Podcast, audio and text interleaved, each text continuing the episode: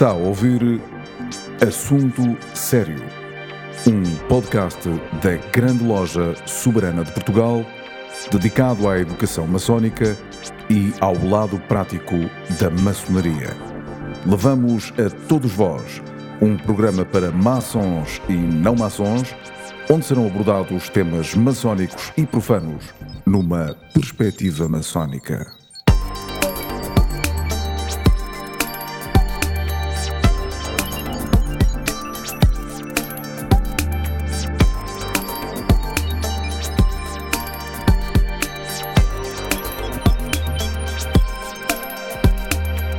Assunto sério.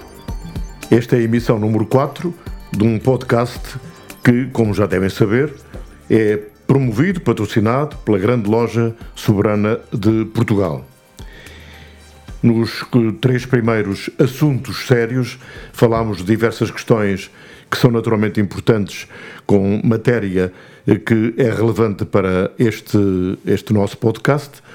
Neste quarto assunto sério, Convidámos Fernando Casqueira, que é maçom e ex-professor da Universidade de Lisboa, eh, para nos falar sobre algo que, que, tem preocupado algumas pessoas que se interessam também por estas questões. Eh, a existência de ritos e rituais, sendo que neste caso eh, gostaria de ouvir Fernando Casqueira falar sobre o rito português. Por que razão existe um, um rito português na maçonaria? Quando, naturalmente, a história eh, vem noutro sentido. Mas agora há um ritual português. Fernando Casqueira começava exatamente por aqui, depois de dar as boas-vindas, aliás, o Fernando está em casa. Um, porquê a existência de um rito português? Bom, em primeiro lugar, eh, os meus cumprimentos, um abraço efusivo para todos os amigos que me dão a honra uh, de escutar. Efetivamente, é possível tecer algumas considerações sobre os diversos ritos eh, que envolvem a maçonaria universal e, eh, enfim, especificamente a emergência recente, ainda recente, de um rito que se designa rito, rito português. Poderia dizer, como eh, primeira abordagem, que a história uh, da maçonaria registra uma emergência de uh, fenómenos ritualísticos uh, extremamente complexos, diversos, e houve até muitos maçons que, que, pertenciam a determinadas obediências que criticavam asperamente, duramente, esta proliferação que, no seu entender, era exagerada destas práticas ritualísticas uh, que, por vezes, uh, uh, deixavam as pessoas um pouco perplexas, sobretudo aquelas pessoas que não estavam muito identificadas com o movimento maçónico e, sobretudo, outras pessoas que não se identificavam de todo com determinados ritos que, entretanto, foram aparecendo. E apareceram, de facto, os ritos, não apenas o rito escocês antigo e aceito, enfim, um dos mais re referenciados, o rito de York, o rito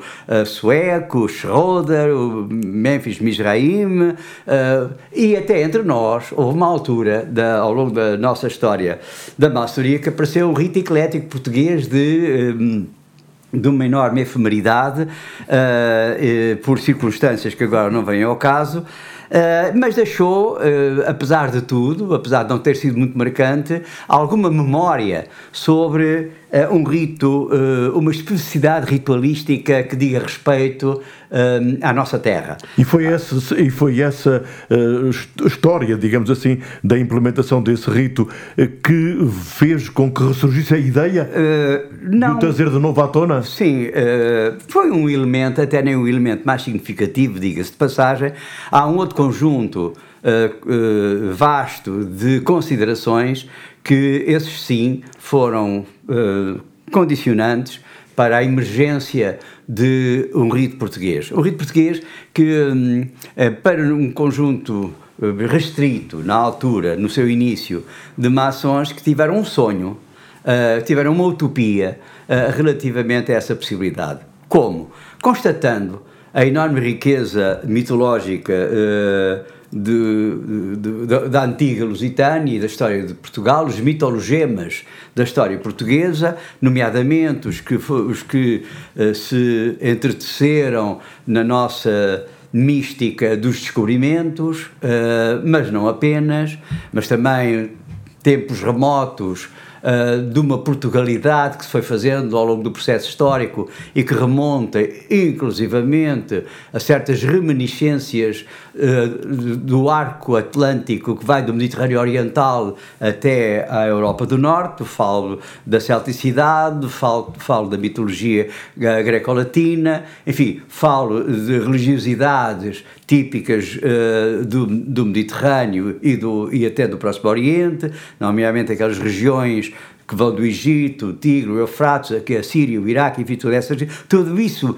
uh, informou uh, uma amálgama que vai constituir, que vai constituir referentes relativamente a uma religiosidade muito antiga, mas que depois também se é transmitida para objetos que neste momento a lenda, uh, uh, os mitos, uh, a própria arqueologia corroboram justamente todo este fundo que seria estultícia da nossa parte não aproveitar. E essas pessoas, como eu digo, que tiveram este sonho, em número restrito, esta utopia, como eu designo, uh, sempre questionaram esta, esta, esta possibilidade de um reforço identitário uh, na, no estudo, no desenvolvimento, na reflexão, no debate relativamente a estas matérias. Que matérias? Matérias que, no fundo, em termos genéricos, têm ou comportam um valor que é específico, que é especificamente lusitano ou português, se quisermos, mas também, e até por isso, uh, têm uma visão ecuménica, uma visão global, uma visão, diria, uh, uh, de valores universais que de resto, mitologicamente ou não, já estavam explícitos ou implícitos na epopeia das nossas descobertas. Isso leva-me a perguntar se o rito português é bem aceito ou se tem detratores. O rito português tem até, neste momento, uh, tido uma aceitação, sobretudo para quem a pouco e pouco vai entrando, vai se ilustrando relativamente aos propósitos do rito português. O rito português, já agora uh, diga-se passagem, que, não cortando com toda a tradição judaico-cristã, vai para além disso, envolvendo inclusivamente o paganos, isto é, aquilo que é fora das fronteiras civilizacionais culturais judaico-cristãs, para agarrar em outras tradições muito mais amplas. Uh, há detratores, evidentemente. Há pessoas que acham isto ridículo, que acham isto uma estultícia, que acham isto limitado, mas eu direi sempre, uh, de facto, não é não estou sozinho nesta ecumenicidade dos valores, desta Portugalidade que desejamos reafirmar, até para fugir a subserviências, essas sim, muito impertinentes na, na história da maçonaria portuguesa. Mas é uma questão também de respeito, de respeito por grandes vultos da, da história portuguesa e pela própria história. Exatamente, ainda bem que toca nesse assunto, porque estou, estamos todos muito bem acompanhados. Uh, podia referenciar dezenas de pensadores, dezenas de escritores, de poetas, de artistas literários, nomeadamente, sei lá, Fernando Pessoa, até o próprio Luís de Camões, até o próprio Gil Vicente, até o próprio Bernardino Ribeiro, até a própria história da, das, das, das cantigas de, de, de, do, do, que antigamente pertenceram ao sul da França, isto é, à, Occitânia, mas que a partir do século XII foram muito revivificados na, na Península Ibérica, nomeadamente na nossa corte, mas até inclusivamente autores como uh, Eduardo Lourenço, como Dalila Costa, Pereira da Costa, uh, uh, Agostinho da Silva. Agostinho da Silva, muito obrigado. Fernando Pessoa, não sei se já o referi. Teixeira de Pascoais. Teixeira de Pascoais, uhum. fantástico. Oliveira Martins e bastantes outros que, eh, enfim, provavelmente vamos esquecer do bom número, do bom número deles, mas são dezenas de pessoas. Ah, vamos lá ver, já, já a, própria, a própria questão uh, emerge muito no rito português, no campo da maçonaria, quando se, quando se começa a pensar que é a partir do século XIX, um bocadinho antes, mas a partir do século XIX justamente com umas vicissitudes histórico-sociais e políticas que a nossa história atravessa, nomeadamente o ultimato, a geração de 70 que vai até, que percorre o final do século XIX, se vai interrogar, afinal, nomeadamente nas conferências de casino e depois também na resposta que queríamos dar ao ultimato inglês, Quem somos nós, afinal? O que é isto de ser português? Para onde viemos? O que queremos ser? O que somos? Esta pergunta é uma pergunta que baila nas bocas das diversas gerações que nos antecederam e que ainda hoje muitos portugueses confundem, generalizam a ideia do português como uma pluralidade não existente e um português que se hum, dissolve perfeitamente na Ibéria e, nomeadamente, no espanhol. Fernando Casqueira, muito bem, é uma, é uma explicação excelente, mas uh, e, e apetece-me dizer isto. E o rito português na maçoria ajuda a compreender a história? É uma expectativa, é uma experiência que temos. Porque. Ou ajuda a esclarecer? nos propomos a, a, a, iniciar e a incentivar o debate, justamente criando para isso um gabinete de estudos que acolhe uh, todas as pessoas de, motivadas, maçónica, pertencendo à maçonaria ou profanas, como nós, nós chamamos, que pretendam, têm uma grande motivação para investigar estes assuntos estes e outros, que ainda não estão muito bem esclarecidos, mas que se inicie um grande debate, até quiçá internacional, porque, na minha opinião e na opinião de alguns outros, valerá bem a pena, porque só enriquece esta ideia, que é uma ideia ainda por debater, que é isto de ser europeu também.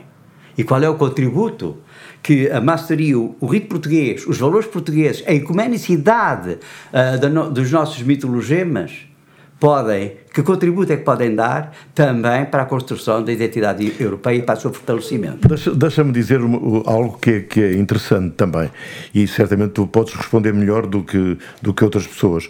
Eh, nós temos, nós temos eh, uma forma de, eh, não só esta, a outra também, de comunicar, de fazer chegar a nossa mensagem e obter o feedback dessa, dessa mensagem também.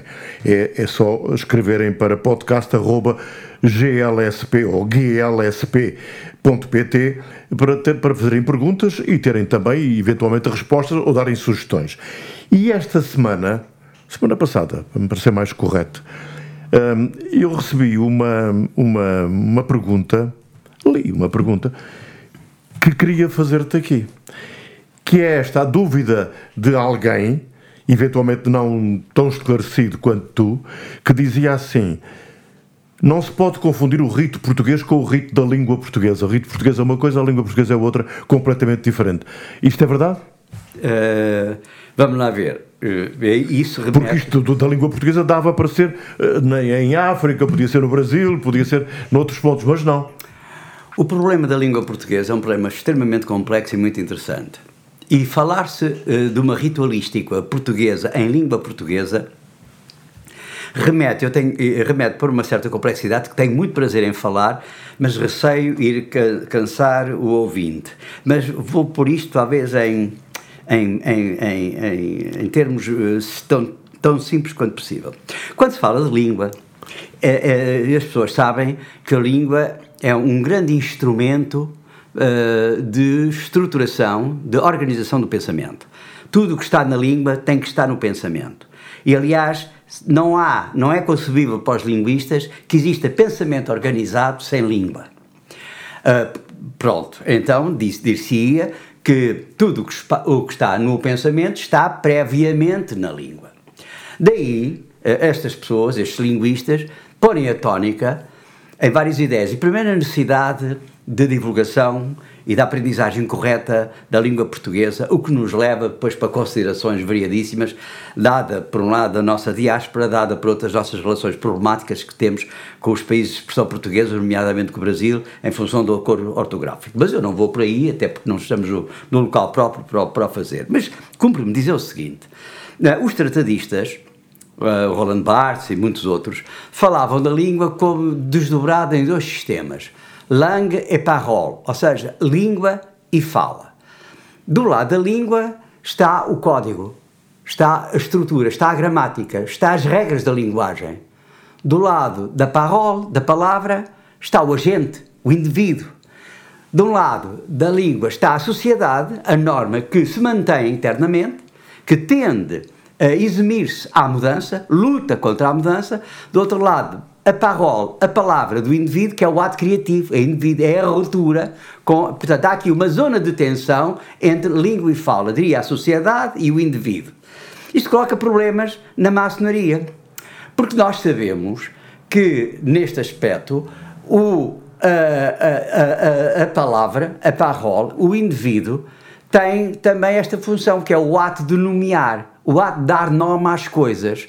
E nós sabemos que dar nome às coisas é, é aquilo que funda socialmente a coisa. Eh, eu não tinha copo enquanto não se inventasse a palavra copo.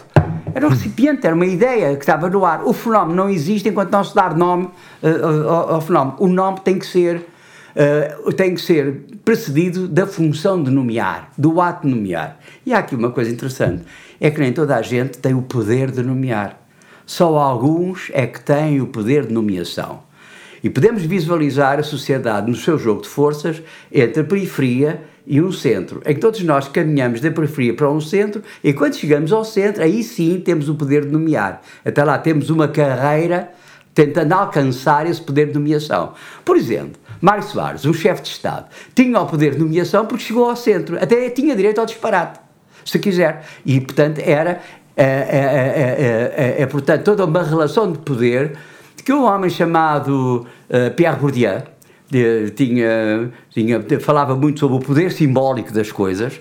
E, e claro, ele, para ele a, a, língua é um grande uh, sistema de simbolização, mas pronto, mas a verdade é que ele não ignorava, e foi ele que lançou esta ideia do problema dos campos de poder em função das diversas linguagens especializadas que existem em confronto uns com os outros.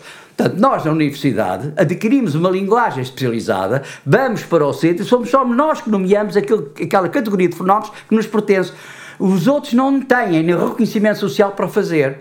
O jurídico, o político, o económico, o religioso, o cultural, o artístico, são campos específicos de grande tensão social em que todos eles têm um poder de nomeação específico. Para dizer o quê então?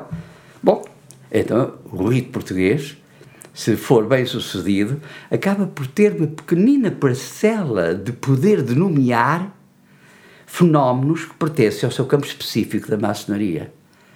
Não queria falar isto, parece um pouco perverso, mas uh, isto é tão natural, isto é, socio, é da sociologia uh, corrente e, portanto, um, falar destas questões está, uh, digamos, está implícita a vontade de responder à questão que me colocaste. Claro, claro, claro. E, portanto, de, por essa via, é pertinente, até por essa via, já não falo da riqueza simbólica, já não falo da riqueza histórica, já não falo da riqueza cultural, lendária, mítica do povo português e que os portugueses sabem nebulosamente que são portugueses, mas não conhecem estas coisas. E portanto, uh, e, portanto, este jogo de tensão entre o indivíduo que se reivindica e se representa, representa como português, mas com bases culturais muito pouco sólidas, e do outro lado, uma, uma coletividade muito antiga que ultrapassa a história, que. Uh, que se recorda do mito, transformada em lenda e que é estruturante da identidade, de uma identidade que até nem podemos ter na consciência, mas sentimos-la, é impressiva. E daí os portugueses não precisam de bater a mão no peito, como fazem os americanos quando cantam o hino nacional uh, do Estado bonitense, para reafirmar isso, porque nós somos, sabemos implicitamente o que somos. Bom, era uma pena, para terminar, uh, esta a questão que me colocaste, era uma pena que, o, se considerarmos nesta perspectiva o rito português como algo impertinente, como algo que vai, vai ser uma estultícia uh, no, no, campo, no vasto campo dos ritos em presença. Portanto, não é uma ruptura com nenhum rito. Não é uma antes pelo contrário, é uma colaboração. É, um, é, uma, é uma dádiva generosa da maçonaria portuguesa para a maior compreensão do que é a maçonaria universal e daí uh, os valores europeus com que nos debatemos neste momento, neste momento de indecisões e de perigosidades. Quer dizer que é um contributo para a maçonaria internacional? É um universal. Para, universal. para a maçonaria universal. É, é. Pensamos nós claro. e, e, lutamos para que assim seja.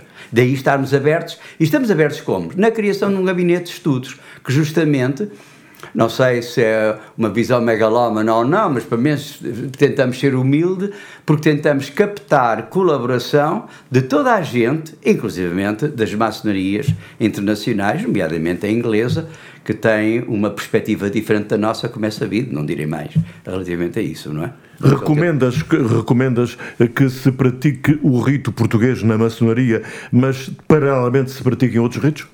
Não tenho, não tenho qualquer obstáculo relativamente a, a, a essa situação. Qualquer maçom devia praticar, perceber, incorporar a complexa ritualística da maçonaria e tirar ela própria as suas ilações, porque nós consideramos os maçons como homens livres e, portanto, são livres pensadores e, portanto, todas as experiências pedagógicas que possam incidir sobre o maçom, todas elas são bem-vindas na nossa perspectiva. Portanto, uh, e, e, e, completando a ideia, aliás, tão rica e tão bem exposta por ti, Fernando, uh, eu acho que, é, que, é, que se deve dizer às pessoas que nos estão a ouvir neste momento que é, que é bom praticar este rito português porque é mais do que, do que, do que uma obrigação. Nós supomos é, é o é espírito, é o espírito português, não é? É, é. É a espiritualidade. É, e além disso é enriquecedor porque tenta fornecer outras perspectivas. E como disseste, também leva a que as pessoas pensem por que razão são portugueses? Por que razão, Por que razão Porque é isto ser Exatamente. Que esta coisa é estranha é muito, Eu acho isso muito interessante. Fernando, chegamos ao, ao, final deste, deste assunto sério. No, que não quer dizer que não tenhamos uh, na próxima semana e nas semanas seguintes mais assuntos assim, sérios, mas recomendava apenas, depois de me despedir do meu convidado Fernando Casqueira, ex-professor da Universidade de Lisboa, maçom, uh, Fernando Casqueira falou sobre a imperatividade do rito português. Eu gostava gostava de lhes dizer que têm eh, eh, à, à, vossa disposição não só este canal de comunicação, mas o outro a que eu me referi há pouco. Eh, podem escrever podcast.glsp.pt e pôr as vossas questões, vossas perguntas, propor temas, ideias. É bom que seja assim. E é bom também que eu diga, mais uma vez, que este podcast destina-se a maçons e a não maçons. Acho que isto é fundamental. E no próximo uh, temos um assunto muito bonito, outro assunto sério muito bonito. Fica já no ar uh, como teasing para aquilo que pode acontecer dentro de uma semana.